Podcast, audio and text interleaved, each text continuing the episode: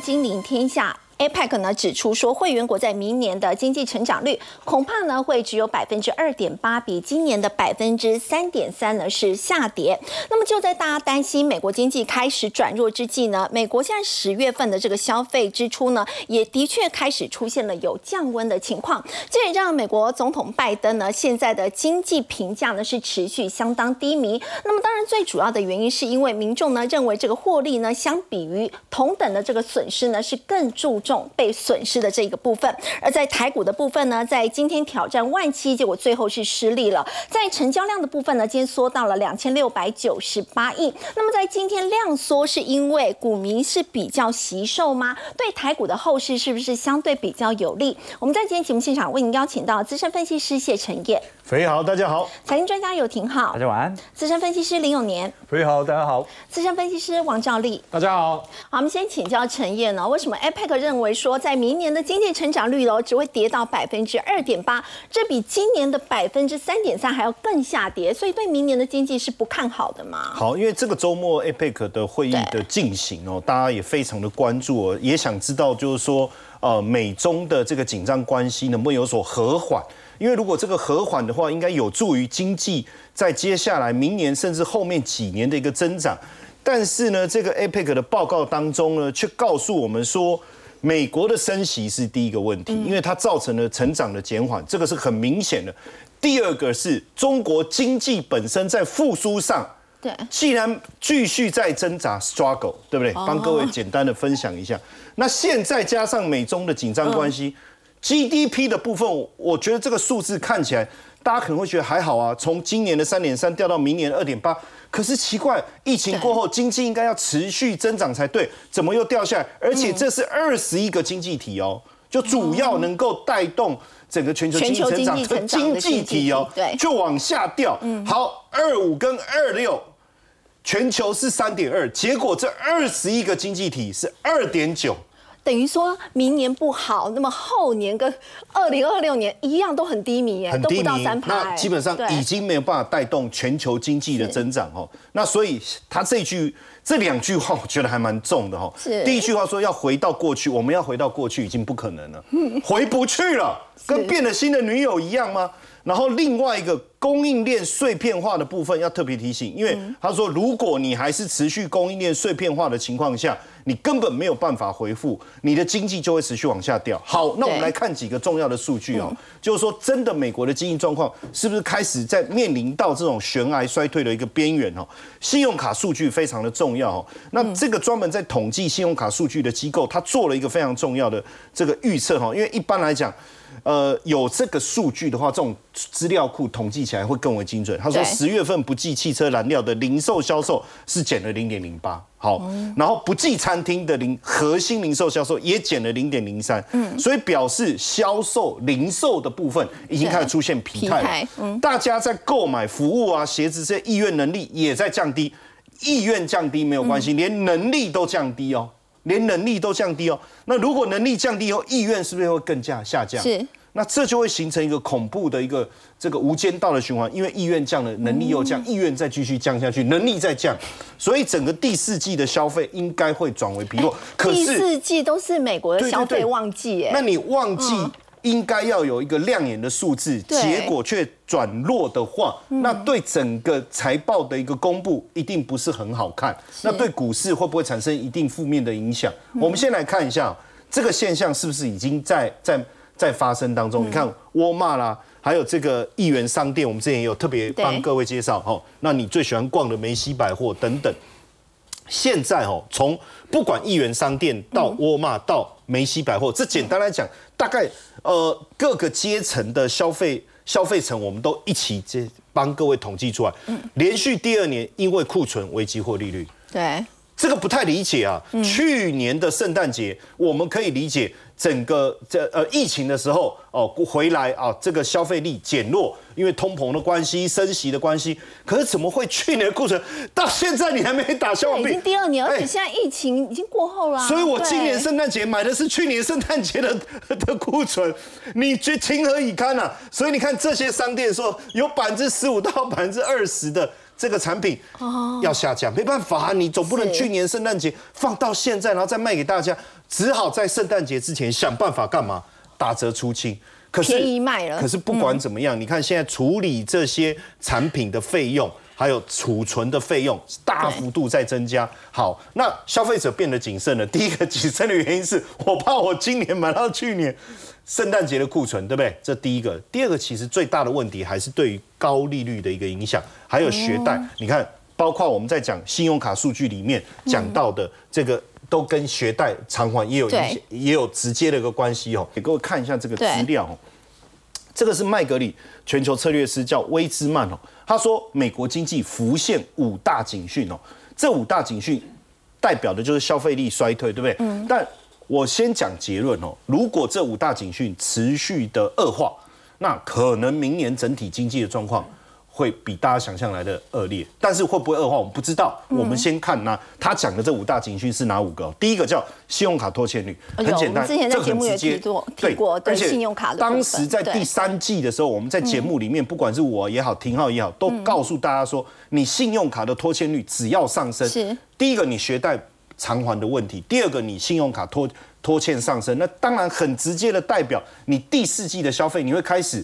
退缩嘛，哈。嗯。第二个是什么？你没有欠信用卡也没关系，你也没有拖欠没有关系，你一定会消耗你的储蓄嘛。嗯。其实储蓄是一个很简单的，我的收入减掉我的支出就是我的储蓄嘛。所以如果持续在增加，代表我的经济力是在往上攀升，所以我未来的消费力会很强，因为我有信心，我有能力去消费嘛。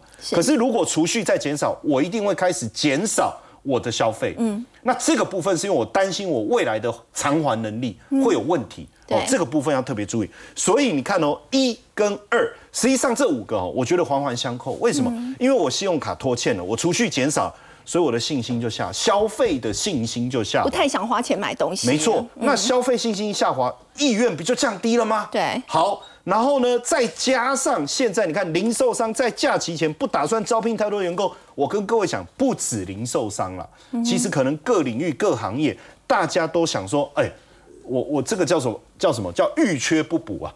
欲缺哎，零售商正常假期前一定要赶快多招，对，都会短期工什么都可以，对不对？那我说，如果连零售商都不打算招聘太多员工，旺季哦，嗯，那其他的行业是不是预缺不补？所以未来整个就业的情况就不会像现在数字这么好，因为我们这段时间看到在升息的情况下，大家说哇，为什么通膨一直上来，一直上来，经济数据这么好，就是因为就业的情况一直非常的热络。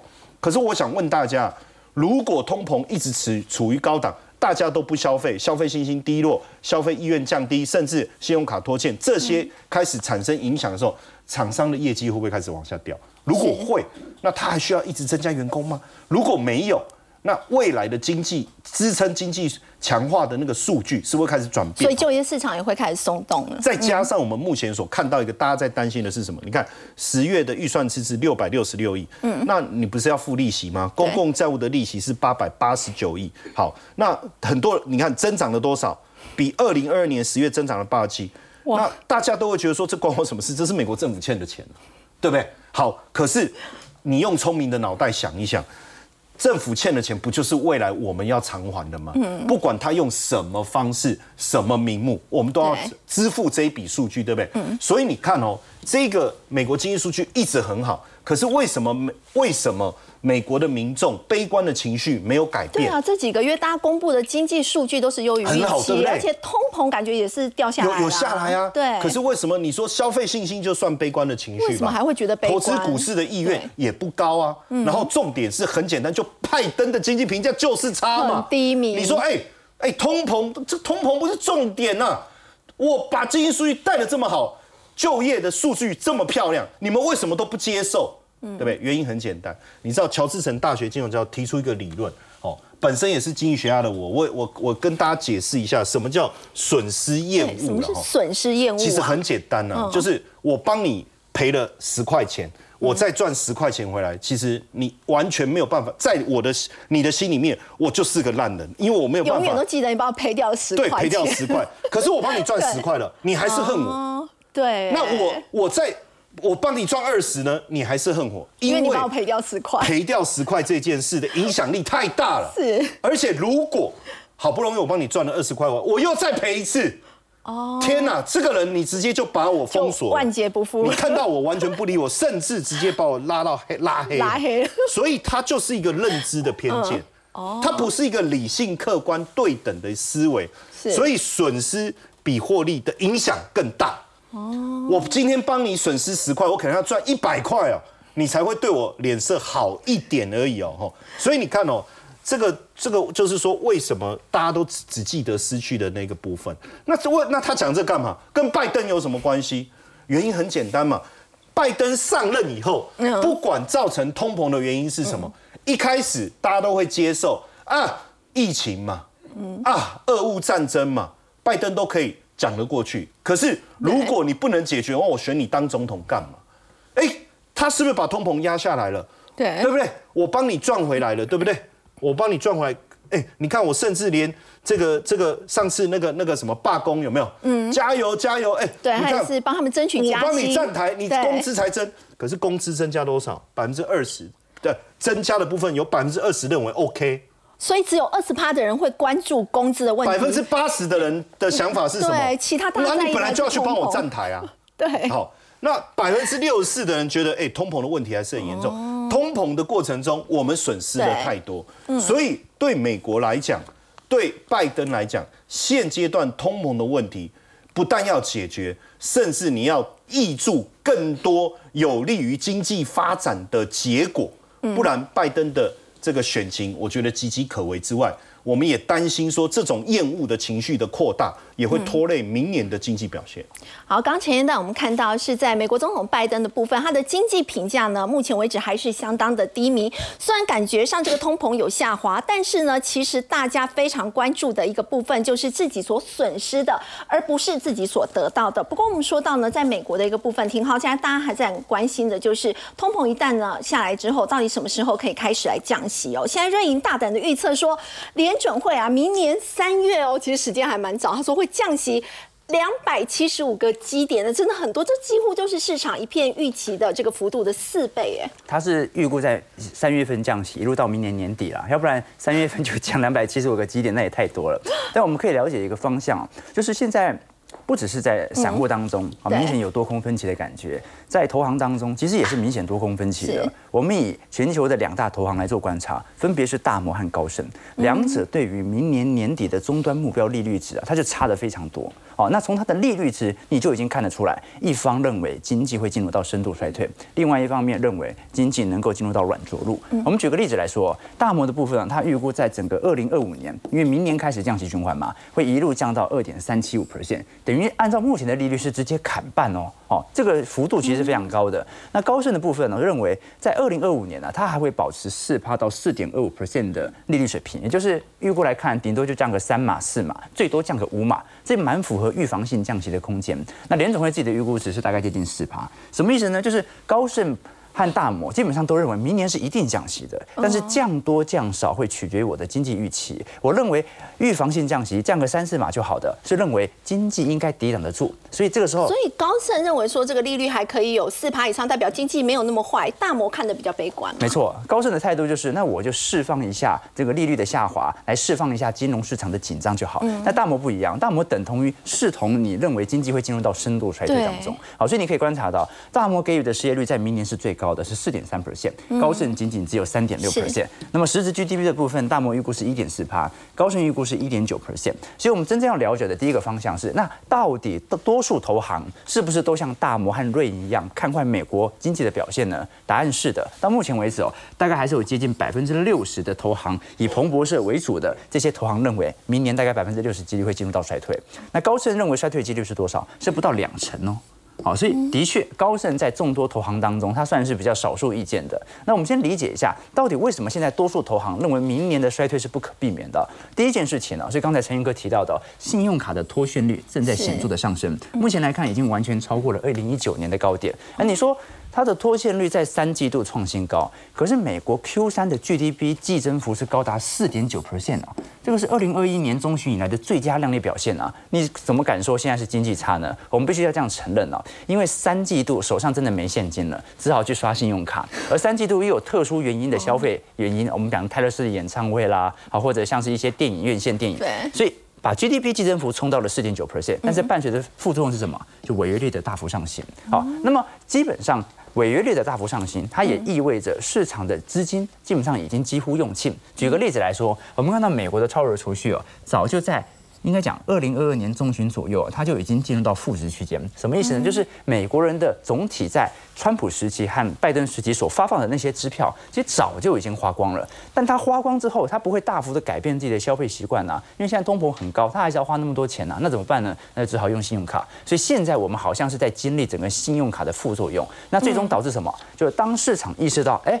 我好像还不出卡债，循环利率二十二趴以后啊，美国的消费者信心指数啊就连续三个月正在显著下滑了，所以这个是我们观察到的感觉了。但我个人认为啊，这些都是属于民间，尤其是青年人口的消费现象。如果是以中年人口或者老年人口来看的话，目前的消费力度还算是蛮有支撑的。我们真正要观察的是，它会不会触及到老年人口？那第二点呢，是刚才陈英哥也聊到的，目前零售商在这一次的感恩节、圣诞节之前呢，整体招募人数正在直线下降。如果真的对于第四季的圣诞旺季有这么高的预期，那你现在应该要提前招多一点临时工，招募员工。对对，那如果你现在在十月份招募员工比例来的这么少，那代表其实供应商似乎有一点紧张哦。那你可以观察到哦，目前高盛最为看多的一个理由就是，我们都很清楚，市场如果利率水平越高，十年期公债值利率越高，对于科技股的估值打压就越大。可是现在问题在于什么？如果通膨的问题消失了呢？联总会没有必要再维持这么高的利率呢？它是不是随时都可以降息？你升息的目的就为了抗通膨吗？现在又不是因为经济太好。OK，那现在问题来了。其实与此同时啊，前两个月我们还看到原油价格，我们看到的红色线啊，汽油价格在今年以来啊，曾经在九月份一路超过二零二二年当时的高点。所以呢，本来在今年上半年呢，汽油价格对于通膨都是属于副作用，但是在今年九月份哦，一下子把通膨给拉上去，让市场很紧张啊。可到目前为止，你看。汽油价格现在美国是每加仑来到三点四美元哦，已经跌破了二零二一年的水平哦。所以今年现在十一月的油价不止比去年便宜，还比前年便宜哦。那它造成的路径是什么？那就是通膨的下行轨道是一定不会改变的。所以通膨的风险正在消失当中。那是不是利率持续高升的风险也在消失？所以它不一定会继续缩表，它不一定会持续升息。那第二点呢，是我们虽然知道消费感觉不是特别好，可是呢。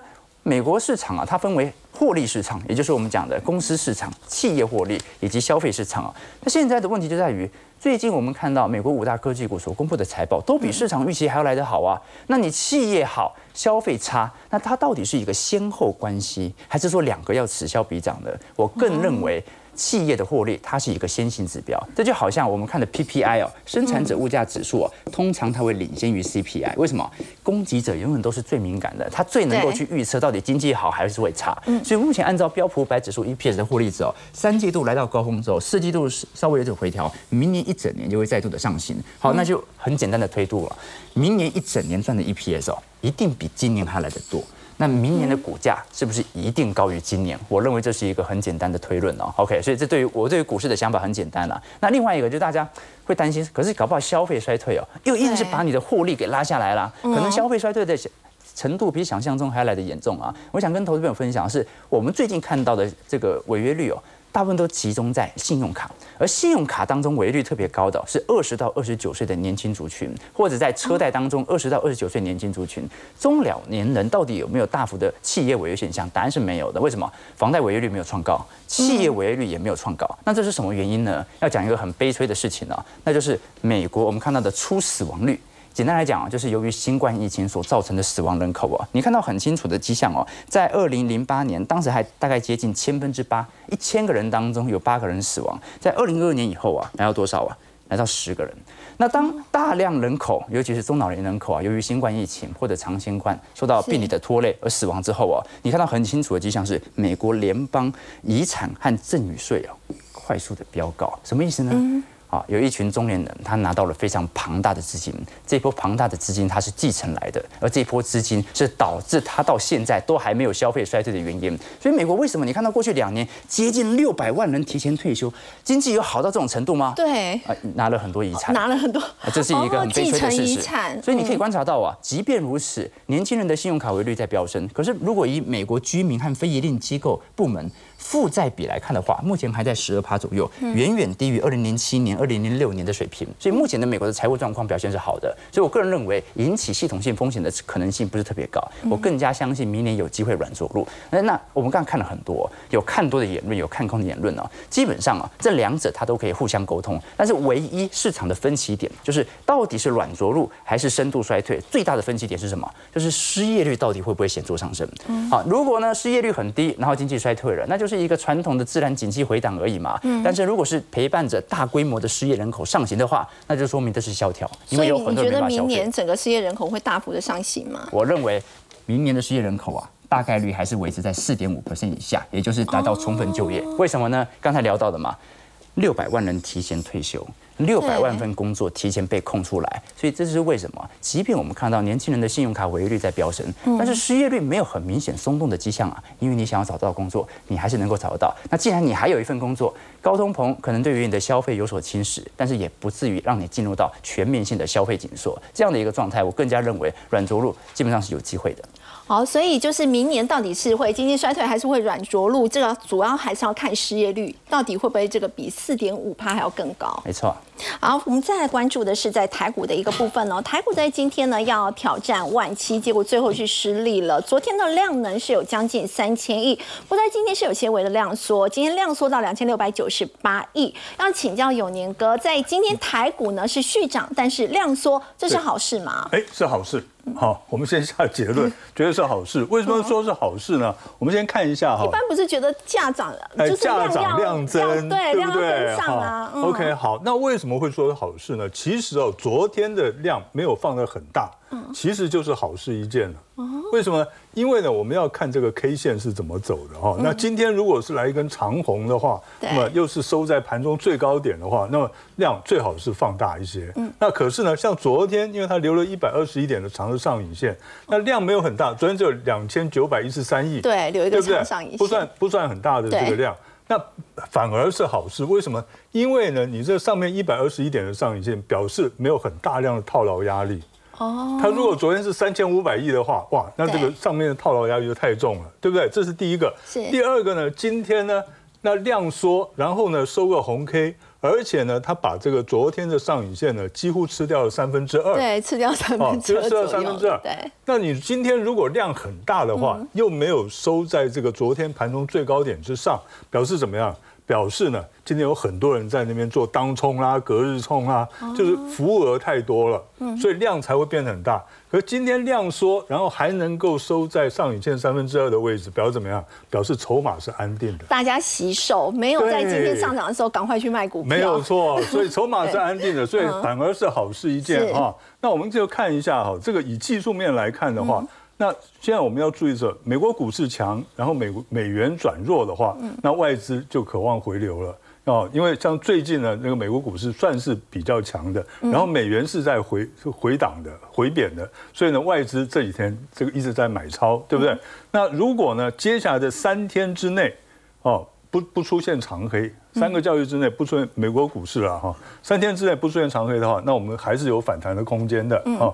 然后呢，供给量最佳的供给量是在三千亿上下一百亿，也不要放的太大嘛？不要放太大，就是我刚刚讲的。一下子变成三千五百亿了。我们现在平常平均的这个成交量呢，大概才是两千六百亿左右，两千五六百亿。你一下放到三千五百亿，哇！一下开始在卖股票。对，那个那个筹码就会变得混乱了哈。那么，呃，十一月十五号就是呢，明天，明天是其实是最关键的一个日子，因为所有的事情都发生在明天啊。所以明天的这个大盘的涨跌哈，其实真的是非常重要。那第三季的财报全部都要公公布了，所以从后天开始，十一月四号开始要进入做梦行情喽。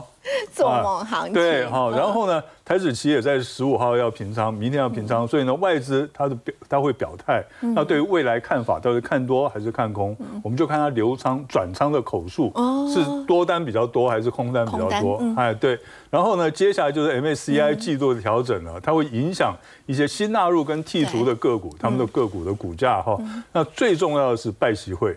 哦，也是要在明天举行。那么他们一定会讨论到以巴冲突跟中美贸易的事情，主要是摆在中美贸易了。哦，所以呢，对于我们这个不但对于中美双方的这个经济经济景气会有影响，对我们台湾的其实经济景气也是会有很重大的影响的哈，所以要注意一下。好，我再请教有年哥，我们说现在 ETF 非常的火热嘛，对。这个低档台股可以月配息的，就是零零九二九，结果它只花了一百五十天哦，这个规模就已经突破了千亿了。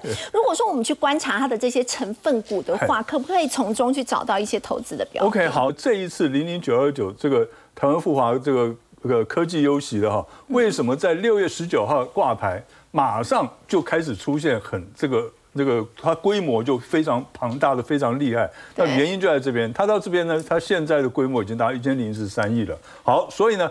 它在买它的成分股里面主要的成分股哈，那是值得我们注意的。另外还有一档是零零九一九，零零九一九。呢，它这个挂牌规模，它挂牌时间虽然是一年前了哈，可是它的规模也达到五百二十亿，所以这两档股票呢。他们的其实他们的这个主要成分股其实有很多雷同的地方，所以呢，我们可以注意一下，他们有重复的成分股。哦，这些个股就是两家都有的成分股对，的，没有嗯错哈。那我们就可以讲到，就是说，好，那么今天规模已经到一千亿了，然后它规模越大，越会引人注意。嗯那外资三不五时也会进来买一下。那三外资的资金灌注进来的时候，他们就必须要去买这些成分股。嗯所以呢，我们可以看一下这些成分股里面呢，哈，像包括嘉士达、瑞昱、群光、联发科、哈、金源电子、联咏、瑞仪跟细创。那那你们可以看呢。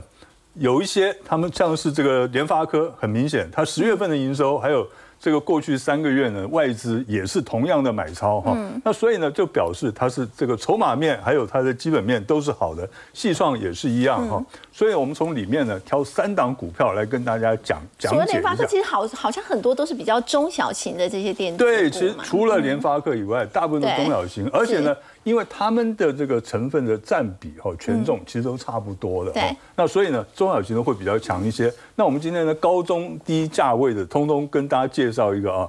那高价就是联发科，嗯联发科呢，这是月线，其实月线你可以看出来，它已经做了一个 W 底了啊对，就出来了哦。然后上档呢，其实并没有什么套牢压力。那基本面当然大家可以呢去稍微的看一下啊，基本面是没有问题的，尤其是中国大陆，因为他们手机市场呢从四 G 现在进步到五 G 了，然后又进入大大规模的这个换机潮，那所以呢。对于联发科是非常这个有利的哈，那另外呢就是二三七九的瑞昱，那瑞昱这只股票，这是周线、这日线图啊，你可以看到它已经站上了所有的短期的移动均线，对。哈，它现在只差一点的量，成交量出来，它就可以往上推，而且它的大量全部都是在底部，嗯，哦，上档没有大量套牢压力，都大量底部，所以呢，这只股票呢也有上涨的机会。另外就是低价的金源店了，嗯，金源店呢，我们用周线给大家看，你可以看它现在是一个盘整区，那这个礼拜呢已经开始在突破了，好，是准备要突破盘整区了，所以也是一样。它只要呢成交量能够呢充分的放大，这只股票呢应该还有更高点可以值得期待。好，刚刚有年哥带我们看到的是这些高股息的 ETF 呢，他们共同持有的这些这个消费性电子股比较中小型的，其实接下来都可以做琢磨。不过我们说到呢，在今年，刚刚有年哥也特别提到，在今年的之前，整个上涨呢还是有 AI 所带动的。不过 AI 的指标辉达，我们要请教赵力，感觉上就是在高档震荡，反倒是在网通的指标博通哦，博通现在已经创高了耶。对，没错。其实大家只要有看美股的话，其实你可以发现哦，博通的股价相对上来讲真的是很强，它的股价到昨天创下了历史新高的水准哦。那为什么博通会对。会创下新高？那反而 AI 的指标，其实生成式 AI 的晶片里面哦，其实受惠程度大大家都知道最大的就是 NVIDIA。可是你看 NVIDIA 的股价哈，这个地方大概五百零二美元，嗯，那以今天的收盘价来看的话，大概还有三趴的距离，就是说以收盘价的历史高点还有三趴，是。可是博通的部分其实已经创历史新高。那为什么是这样？其实我觉得有几个概念啊，哈，就这个跟未来的展望是有关系。第一个，大美国的部分或者是印度，其实他们的网通的基础建设持续的在推行。第二个来讲的话，其实在网通的部分，其实它也是 AI 的受惠的成分股，因为它的传输的速度要更快。那明年来讲的话，WiFi 七的部分，它的标准规格会出来，所以当新的标准规格出来之后，当然出货量肯定大量的放大。那第三个来讲，我在讲财务面的部分，其实你可以看到。博通的部分哦，它的会计年度到十月三十一号，所以现在是下一个会计年度哦，就是今就是明年的。明年明年市场分析师的预估来讲，就是上去年好了，去年这一年它大概成长二十几趴 EPS，、今年预估跟明年预估明年跟今年就对了啦，然后大概未来的两年度。大概有成长二十趴，每年都成长二十趴，所以它的成长幅度是蛮高的哦，哦所以股价创高，本一比几倍？二十二倍。可是呢，辉达的本益比四十五倍。那今年它的会计年度是到明年的一月三十一号。今年的会计年度来讲，它的成长率超过四成没有错。可是明年跟后年来讲，它的成长率其实跟博通差不多。那假如成长率都差不多的状况，EPS 的成长的幅度都差不多，对哎，几类二十二倍本一比，几类四十五倍本一比，要挑你要挑哪一个本益比？低成长幅度都一样哦，EPS 的成不是说啊，我这个成长五趴，这个成长三十趴，那当然不一样如果在成。长幅度都一样的情况下，当然是挑低本益比对啊，这是肯定的嘛。嗯好，所以它的股价为什么会创新高，是有它的原因。好，其实现在有些的 AI 对于利多，对于上一季的财报真的不太反应呢，对这个月的营收也不太反应呢，涨了一天之后就不太涨了，有时候还会倒退，你知道，倒退撸。那我们看，等一下看哪好来。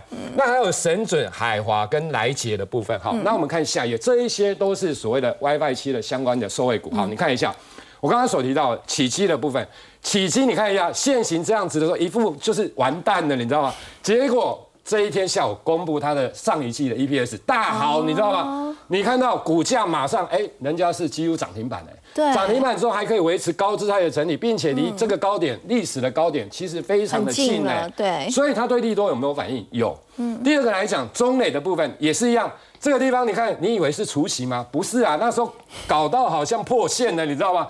隔天这今天下午这个下午一样公布，哎不，隔天又快拉到涨停板。对现在股价离历史高点其实也近在咫尺，所以你有没有发现，整个网通其实非常非常的火热，非常非常的，只是说。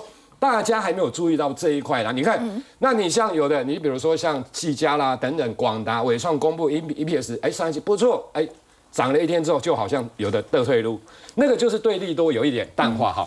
另外的神准的部分来讲的话，其实也相同，它的股价相对低档，我觉得这些都拉了之后，其实它有机会了哈。那另外的你要看一下海华的部分，三六九次的海华，其实要讲这个之前哦，它是属于华硕华硕集团跟所谓的国际大厂的一个策略联盟。好，今天有一档股票涨停板，华硕。华硕涨停板，你知道吗？其实它上一季的 EPS 当然非常厉害，可是它看好明年的 AIPC 跟 N 一般传统的 NBPC 的一个回温的部分，再加上它的 AI 伺服器好，华硕假如大涨，它的子公司海华的部分肯定非常的一个有机会嘛，因为华因为海华的部分在 YY 六的笔电市场的一个市占率，就是它的所谓网络的一个模组的部分，其实它的市占率接近五成，五成的意思就是什么？全世界第一名的啦，好，所以它在外，所以假如在 WiFi 七，它也陆续推出所谓的 WiFi 七，那另外的跟 NVIDIA 啦、跟恩智浦啦、英飞凌等等这一些有策略合作。那今年前三季 EPS 也较去年同期成长，你看一下股价这个地方整理完之后，我觉得向上的机会其实也蛮大的。好，另外要再请教赵力哥，如果说这个电源管理 IC 的话，现在是不是也有转机哦？因为我们看到爱普的部分，它斥资五亿嘛，入股这个电源管理 IC 厂。你刚刚有提到的对来捷的部分，来捷在今天其实股价就一度有工厂的涨停对，板。没错。来，我跟大家报告哦，其实电源管理 IC 大家要特别留意。当然呢，库存调整已经很久了一段时间，那再加上晶圆代工的一个降价，再加上其实我跟大家报告，你比如说像 AIPC。WiFi 七等等这一些，或者是 AI 的部分，其实跟电源管理 IC 都有相大的一个关系。那其实大概受惠了这一些，好，你看一下跟这些，你看一下联阳、细创跟智行这一两三个月，你把它还原全值，其实它的股价都创历史新高，哎，你你。不会了解到说为什么这些股价不是电源管理 IC 不是不太好吗？为什么人家都创新高？好，在创新高的同时，我跟大家报告，这个族群它会类似轮动的一个概念。好，来捷的部分六七九，其实我跟大家报告哈，她就是一个美女啊，你知道吗？窈窕淑女，君子好逑。为什么？你看一下昨天的公告，爱普斥资五亿。要来买来捷的股票，因为它要所谓三 D 封装的一个部分。嗯，那联阳联家军的部分也持有它三点九九趴，这是联家军也持有它。其实我在报告一个，其实洪家聪的儿子今年也当了所谓来捷的董事，在今年五月份。洪家聪当了系统的董事长之后，股价涨了两倍，你知道吗？那他的儿子来来杰当董事的话，我相信有可能跟联电也有一些的策略哦。所以你看，有爱普、有联阳等等。那他也是刚刚提到 WiFi 七的博通涨这么多，其实受惠程度最大、最纯的台湾就是来姐，因为它是博通 WiFi 七里面全球当中唯三跟电源管理 IC，就是它是博通的一个供应链的部分，在台湾只有它，所以你看博通大涨之后，它当然非常的有机会。另外一个，它的营运已经走出谷底了，所以我觉得今天是换手。先前已经修正了一大段，对没错那接下来操作上要怎么？我觉得这种股票，其实说真的，它这两天都有爆量啊，爆量因为要洗盘嘛，这个是很正常嘛。那是它大概入入主的一个价钱大概一百二十五元，大股东买的快十趴，一百二十元。你说现在的股价才接近一百四，我觉得这种哦，基本上来讲大涨小回啦，因为肯定未来他有这么多的富爸爸的一个状况之下，对他的股价是非常的正面的。好，我们今天休息一下，稍后来看中国现在消费缩手，竟然有两家金饰店为了抢客人哦，发生了群殴事件。先休息一下，稍后来关心。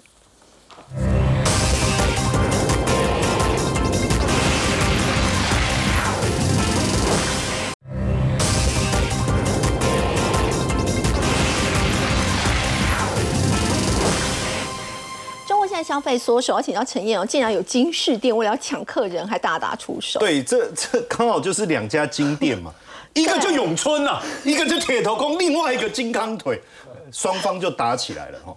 那这个扭打十几个人，这个很夸张。那你说怎么会这么严重？对而且是两个金店的员工互打，原因很简单，就是因为。两个两家店，一家叫周大生，一个叫老凤祥店，都是有规模的这都是店呢非常老字号的。嗯你如果老凤祥店，就是在中国非常老字号的这对个这个卖卖金饰的嘛，对不对？周大生很很出名啊，从香港再到大陆去，股票也有挂牌的哦。对那就是为了抢客户嘛。两个原因很简单嘛，好等了那么久，养了那么多蚊子，好不容易有一个客户上门，所以现在要不要抢？买气太差了嘛？对吧？哦第二个，黄金是最有机会成交的嘛。对因为毕竟，所以客人上门了，这个有需求才会去买对所以可见啊，员工很辛苦啊。那很多网友说，有必要老板是给你多少钱，有必要这样拼命吗？又反映了另外一件事，失业率太高了。哦，我不敢失业，因为我好不容易，我宁可跟他拼了，跟他打，我咏春呐、对不对？十个一个被十个打也得拼了。哦，但是整个来看呢、啊，就是说整体市场的信心还是相当的不足哦。你看彭博讲的这一段哦，他所做的几个调查哦，最新的三个调查，包含消费者娱乐交通需求指标，嗯。消费者信心的调查，还有包括企业的信心，就是不管是付付予薪资的人，还是领薪水的人，不管是消费者还是要进货的人，大家都没信心哦。所以你看到这所有的信心指标，简单的讲都是算算是信心指标，对不对？对哦，娱乐交通需求，还有信心调查，实际上都在往下掉。这反映的其实还是整体经济在整体动能整个下行的过程中，大家不是说精打细算，已经完全不敢花钱。完全不敢花钱，我觉得这是一个比较大的问题。那为什么不敢花钱？失业率这么高的情况下，所以现在大家都把钱放在哪里？放在银行。也不敢投资，为什么？因为投资的波动太大，而且好像没有一个明确的一个回报的一个成果。那你去买房地产，最后变烂尾楼，那这些都会影响到大家消费的意愿。所以你看哦，十月下旬以来哦，几个不管几个银行哦，大的银行也好，村镇银行也好，你看一年期、三年期、五年期的这种存款利率都调调降十，故意把利率调低，就是要逼大家把钱领出来花对，就是我我降的不够，如果我再更再降呢，我再降呢，我不想存了嘛，对不对？没有利息啊，甚至你知道。呃，甚至在香港，过去是你存钱，你金额不到一个程度，他你还要放这个管理费，还要给他管理费哈。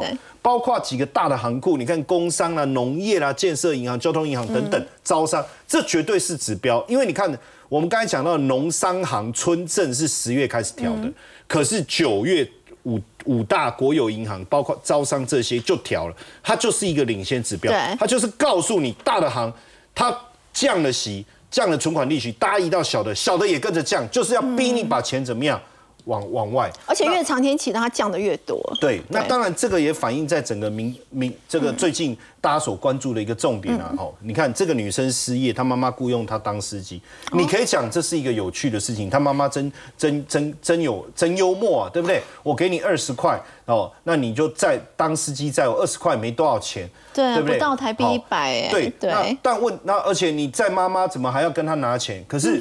这个事情为什么被大家关注？因为你年纪轻轻，二十五六岁，而且你要看哦，他在北京工作，表示原本的工作是不错，产品经理哦才两年半就被裁员了。裁了以后回到家里面，就是到回到山西找不到工作，连他爸爸退休回来也不知道怎么办，大家都晾在家里嘛，所以你就知道说年轻人失业的问题是真的严重，看起来是一个有趣的一个 topic，可是实际上反映的问题是很大的哈不。过接下来这会不会让失业更严重？中国在先前他们投入很多的这个资金在扶持绿能制造业，没有想到现在竟然有泡沫化的情况出，现因为。《华尔街日报》所做的对报报道为什么值得关注哦？因为现在呃。制造业的部分是他们现在扶持的重点，就是说你不要再去扶持房地产，你要去扶持制造业。好，所以大家就开始切入这太阳能，太阳能就是制造业多精细嘛，对不对？可是你知道现在太阳能多精细的价格已经腰斩，然后太阳能板的价格也暴跌。那为什么暴跌就是泡沫？因为乳品、珠宝、玩具、制药都在封绿能。我就讲啊。你你养牛的跟太阳能有什么关系啊？不是都弄一弄，叫他们去晒太阳吗？不是这个逻辑呀。投了十五亿美金啊，搞太阳能板跟电池，这个做珠宝的，你完全不是科技领域的，做珠宝也去做是太阳太阳能电池的进入门槛太低，还是怎么样？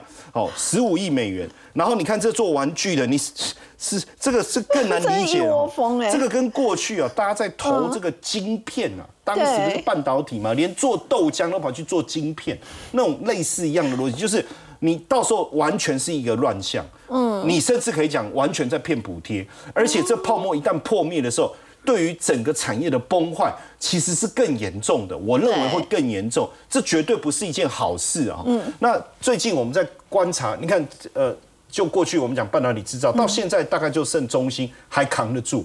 那最近当然你说他们不是有华为吗？为什么财报还不如预期对啊？因为获利年减百分之八十，两个问题到底是 Mate 六十 Pro 真的是不是有卖那么好，还是另外一个问题，就是说你为了给面子。对不对？然后你的良率这么差的情况下，你还要硬生产，所以生产一个就赔一个，会不会这些其实都是关键？所以我觉得，呃，制造业泡沫这件事情，未来的冲击会有多大？在这里如果没有办法有效的控制的话，我们还是相当的担忧。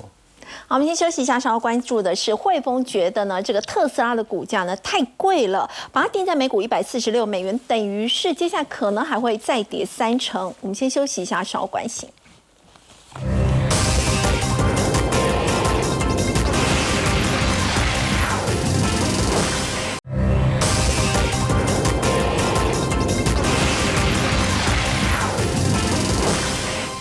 好来，关心汇丰认为说特斯拉的股价太贵了，所以呢给它减码的评级目标价一百四十六美元，挺好，等于还要再跌三成左右没错，那个特斯拉目前股价大概在两百出了嗯啊，所以基本上汇丰给予它的评价算是蛮低的。那我们就必须对了解啊，就是现在特斯拉所公布的相关数据，或者今年在美国的前三季的交车量，其实特斯拉表现没有想象中来的差。嗯我们以 Experience 来做观察啊。现在特斯拉在前三季元月份到九月份哦，有四十八点九万辆的交车量，嗯，这在整个美国电动车市场当中哦，占了接近百分之五十七的市占率啊，所以它其实非常很亮丽啊你看第二名、第三名分别像是雪佛龙才五万辆，福特才四万六千辆而已，再来像是福特、Hyundai、BMW 等等哦。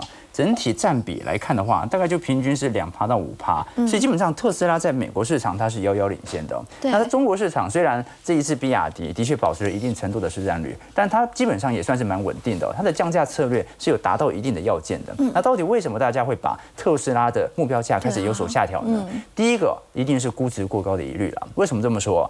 我们看到特斯拉目前的本益比 P E ratio 是七十一倍啊，啊，你的 EPS 假设不变的话，要七十一年才能够回本。那我们都很清楚，其实汽车市场它是一个存量市场，也就是电动车它会增长，但电动车的增长，它是在蚕食原本传呃内燃机市场或者传统汽车的市场，所以我们必须承认，特斯拉一家公司的市值等于所有美国的汽车产业加起来的总市值，那本益比是不是有过度推高的疑虑？那过往为什么还是给它这么高的本益比呢？原因是因为过往我们给予特斯拉的估值增长，不是单纯在你电动车卖得好这件事情，他们认为特斯拉它带来的是一整条生态系的改变。举个例子来说，特斯拉其实在未来一段时间，它曾经规划出啊不同部门所带动的营收。你像是 FSD 的部分呢，也就是自动驾驶哦，占了整体预估营收会来到三成九，在未来十年内。那为什么呢？因为特斯拉最大的优势就是来自于它的自驾系统嘛，这是你买它的主要原因。对再来，你像是呃能源储储能系统当中啊，占比大概也接近十六个 percent。其他像是 Dojo，我们看到的超级电脑部分啊，它预估也会增长到百分之十七。然后现在它的这个呃机器人 Optimus 啊，整体占比预估也会来到十二 percent。好，那问题来了。它除了电动车在盈利，这些都还没有盈利啊！啊所以我给予你那么高的估值，可是到目前为止，你的非汽车业务还没有给予我足够的回馈，那我给予你的本益比是不是要有所回调呢？OK，那另外一方面呢、特斯拉的二手车平均价格在过去一段时间啊是大幅的下跌，已经跌破整个二零二零年的低点了。那换句话说，如果特斯拉的平均售价，尤其在新车价格不断的下行底下，那么过去购买二手车的特斯拉车主，或者呢过去曾经购买过特斯拉新车的车主，他的续约率会不会持续发酵呢？大家想说，搞不好三个月之后更便宜啊。对就在种种状态底下，汇丰之所以调降的评级有两个，第一是特斯拉它本身啊的延续性在整体营收层面。第二点呢，就是它的非汽车业务到底什么时候才能够把钱给赚进来？我已经等了一年到两年的时间了。如果这个这几个部门还没有非常显著营收的增长的话，那么很有可能它就顺势的把目标价进行下调。好，我们先休息一下，稍后来关注的是呢，在今年呢，现在已经来到十一月中旬的时间了。那么展望呢，接下来今年有没有一些个股，它在今年其实是没有什么表现，基期相对低，但是明年大有可为的股票呢？我们先休息一下，稍后来了解。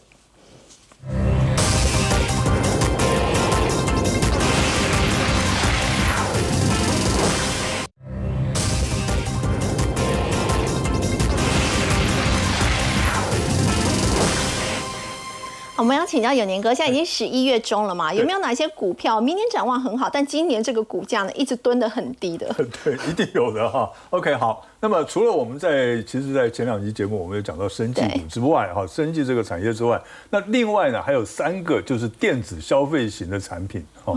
那么像是最大的电子消费性的产产品呢，第一个就是笔电嘛，嗯，然后伺服器就是我们一般的桌机啦或者伺服器，所以不是哦。AI 的伺服器啊，不是 AI，我讲是一般的伺服器，哦一般的伺服器，对哈，因为嗯。AI 已经讲了很久了，我们就不用再讲了哈。那另外呢，就是手机，哦。对不对？这三大，这三，那我们看了这三大为什么在今年呢，他们的这个这个营收呢，就衰退的非常的厉害哦，跟去年同期相比，都衰退得非常厉害。大家看，这个是这个笔电的，然后呢，这个是这个伺服器的，哇，伺服器的更明显啊。那么手机呢，还稍微好一点，可是呢，因为今年呢最坏的情况已经在今年出现了。哦，所以呢，明年只会比较好，不会更坏。那么就好像我们在选股的时候，我们最最喜欢选什么由亏转盈的股票。对那这三个产业呢，明年虽然不见得会成很大幅度的成长，可是至少他们是开始止跌回升了啊、哦。那么所以呢，我们可以看一下，像笔电来讲的话呢。它去年就衰退了百分之百分之十九了，对。那今年呢再衰退百分之十一，可是明年呢可以增加哎百分之六点三哦，哦，开始，因为明年呢开始会有一些换换机潮出来了，伺服器也是一样哦，伺服器今年衰退百分之十二，明年预期呢你可以年增百分之三，看起来不多，可是对。它是转正啦，对不对因为？今年真的太惨。呃，。太惨了哈。那手机也是一样，手机呢也是一样。那么它因为他们这个通膨放缓了，加上库存压力已经减少，然后新机，尤其是中国大陆，四 G 手机换成五 G 手机哦，有换